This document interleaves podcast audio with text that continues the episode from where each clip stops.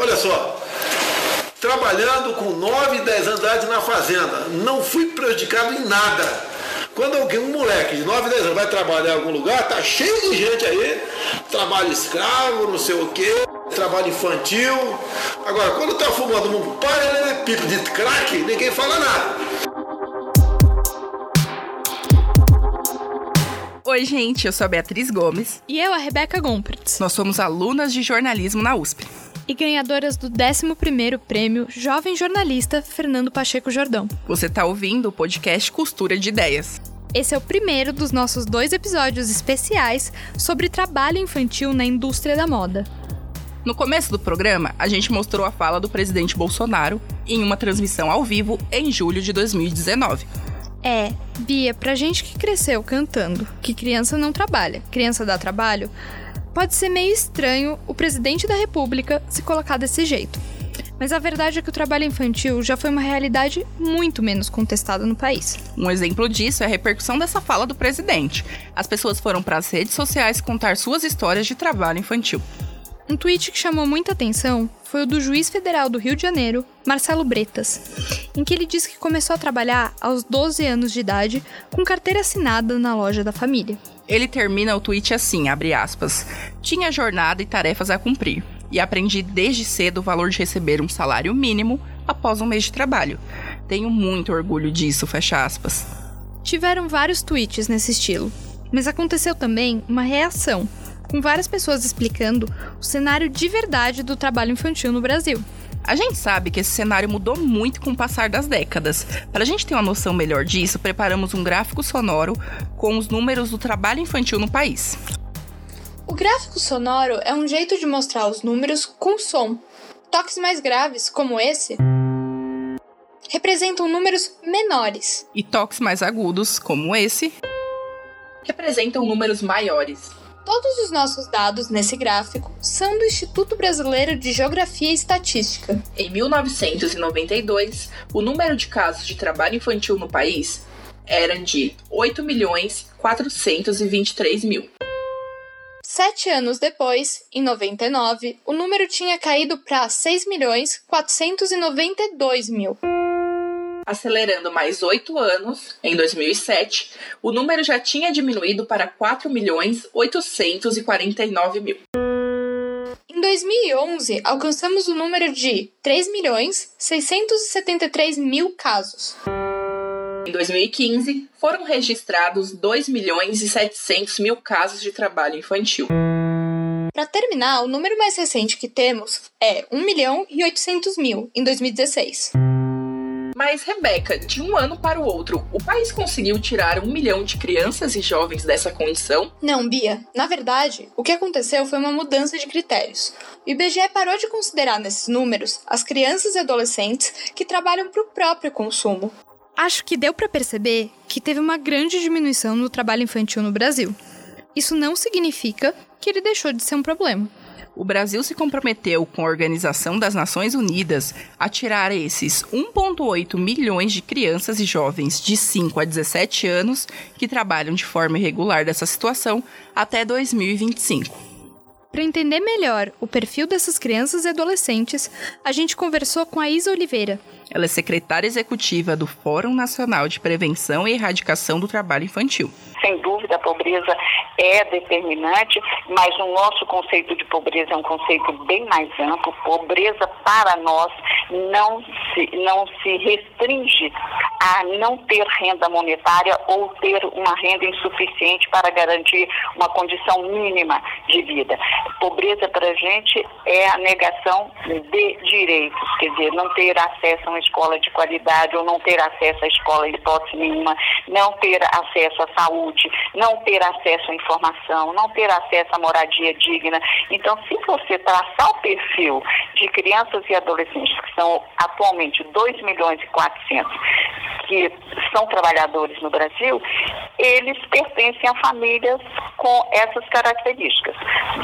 Com baixa renda ou sem renda monetária, famílias cujos pais, avós, cujos ancestrais foram trabalhadores infantis, foram explorados como crianças no trabalho, e além de ter essa, essa é, permanente negação de direitos. Não tem renda ou tem baixa renda, então a alimentação está prejudicada, não tem acesso à saúde, não tem. e por aí vai. Na nossa apuração, a gente conseguiu ver um pouco disso. Nós entrevistamos pessoas que trabalham com costura desde a infância ou adolescência para entender o trabalho infantil, especificamente na indústria da moda. Entre as mais velhas, foi comum dizer que todos os irmãos tinham que trabalhar desde muito cedo. É verdade, Bia. Isso, infelizmente, foi um retrato muito comum nas nossas entrevistas. A Rosalina Rodrigues, que é costureira desde os 16 anos, contou um pouco dessa realidade. Olha, eu sou de uma família de bastante irmãos. Né? Eu tinha oito irmãos. Tinha não, tenho, graças a Deus, eles são vivos até hoje, né? Uma família grande. Então, a prioridade naquela época era trabalhar. Eu queria estudar, eu até estava estudando. Eu não, naquela época, eu tive que parar de estudar naquele momento para poder firmar naquele trabalho naquele momento, porque a gente trabalhava oito horas por dia, levantava quatro horas da madrugada, hum, daí o que acontecia? Trabalhava muito em casa também para ajudar os pais, não conseguia trabalhar, né? Não conseguia trabalhar e estudar. Mas isso não aconteceu apenas com a família da Rosalina. A Teresa Gardim, que costura há 55 anos, também passou pela mesma situação. A do meio. Hum. Aí eu tinha três mais velhos que eu e três mais novos, né? E eu era do meio. Aí já era pra ajudar, mas aí os mais velhos já trabalhavam também. Entendi. Depois os mais novos também trabalharam? Também trabalharam. Entendi. E a gente foi sem, é assim, à medida que foi crescendo, a gente foi trabalhando para ajudar a família, né? Como a gente pôde ouvir nesses relatos, as famílias eram maiores e desde cedo os filhos precisavam ajudar financeiramente em casa. Em muitos casos, eles acabavam tendo que deixar de lado os estudos. Dados do Instituto Brasileiro de Geografia e Estatística, o IBGE, de 2018, mostraram que mais da metade dos brasileiros com 25 anos ou mais não terminaram a educação básica. Essa pesquisa foi feita como parte da PNAD, a Pesquisa Nacional por Amostra de Domicílios Contínua. E ela também mostra que apenas 16,5% da população com mais de 25 anos concluiu o ensino superior. Em alguns casos, as pessoas não conseguiam voltar aos estudos depois de começar a trabalhar. É o caso da Rosalina, que além de trabalhar desde cedo, também ajudava os pais na organização e limpeza da casa. Ela voltou a estudar muito tempo depois e conseguiu acessar o ensino superior no curso de Direito aos 35 anos de idade. Voltei a estudar, voltei a estudar mais, tempo mais tarde, uhum. né? Como você viu, eu falei que com 35 anos eu entrei na faculdade, então já deu para ver que eu tive que parar de estudar, porque não deu certo ali o trabalho extenso, né? Com o, com o estudo. É, essa história da Rosalina mostra muito o como a educação não era, e talvez ainda não seja, prioridade no país. Quem disse uma coisa bem interessante pra gente sobre isso foi a Graça Gadelha. Ela é socióloga e especialista na área de infância e juventude. Vamos ouvir. A questão que me parece muito preocupante é não, não se valorizar a política da educação como um, uma política essencial né, dentro da realidade dessas populações. Primeiro, porque é uma política pública, é obrigação do Estado, é, do poder público, né, ter isso. No, no momento em que você trabalha essa condição e, e, e, os municípios, que é onde a criança está, que é a instância privilegiada da efetivação do direito, ele dá essa, essa condição, que é uma condição que não pode ser negociável, né? não, pode, não se pode flexibilizar, que é a questão do direito à educação. No momento em que ela vivencia esse direito de forma plena, estando dentro da escola e não trabalhando, é, é, de fato é uma questão que precisamos trabalhar muito. É, mas não dá para negar que a educação passou a ser mais valorizada no Brasil nas últimas décadas. Ah, sim, Bia. Pra gente ter noção, o IBGE traz dados de que, Em 1960, a média dos anos de estudo no país era de 2,4 anos para os homens e 1,9 para as mulheres. Os dados mais recentes do IBGE mostram que a média dos anos de estudo para toda a população hoje é de 9,3 anos. É um salto enorme. Com certeza. Esses dados foram aumentando aos poucos de década em década, mas de 2005 até 2016, a gente percebe que teve um salto realmente considerável. Foi um aumento de 2,3 anos. Isso é a diferença entre uma pessoa que abandona o ensino fundamental, um pouco depois do meio, e uma que para de estudar logo antes de ir para o ensino médio. É muito importante esse crescimento. Nas nossas entrevistas, a gente pôde perceber o impacto disso conversando com as costureiras sobre a diferença entre a educação delas e as de seus filhos.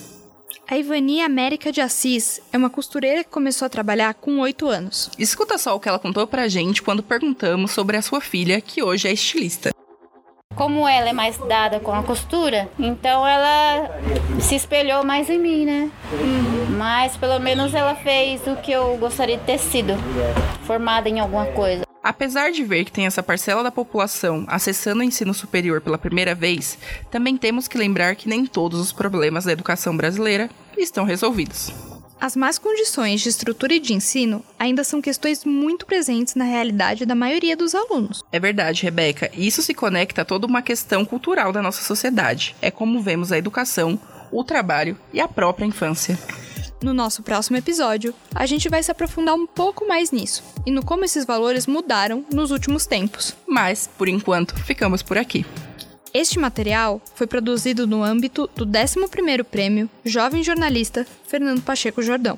Promovido pelo Instituto Vladimir Herzog, São Paulo, Brasil, 2019. Eu sou a Rebeca Gompert. E eu sou a Beatriz Gomes. Até a próxima. Tchau.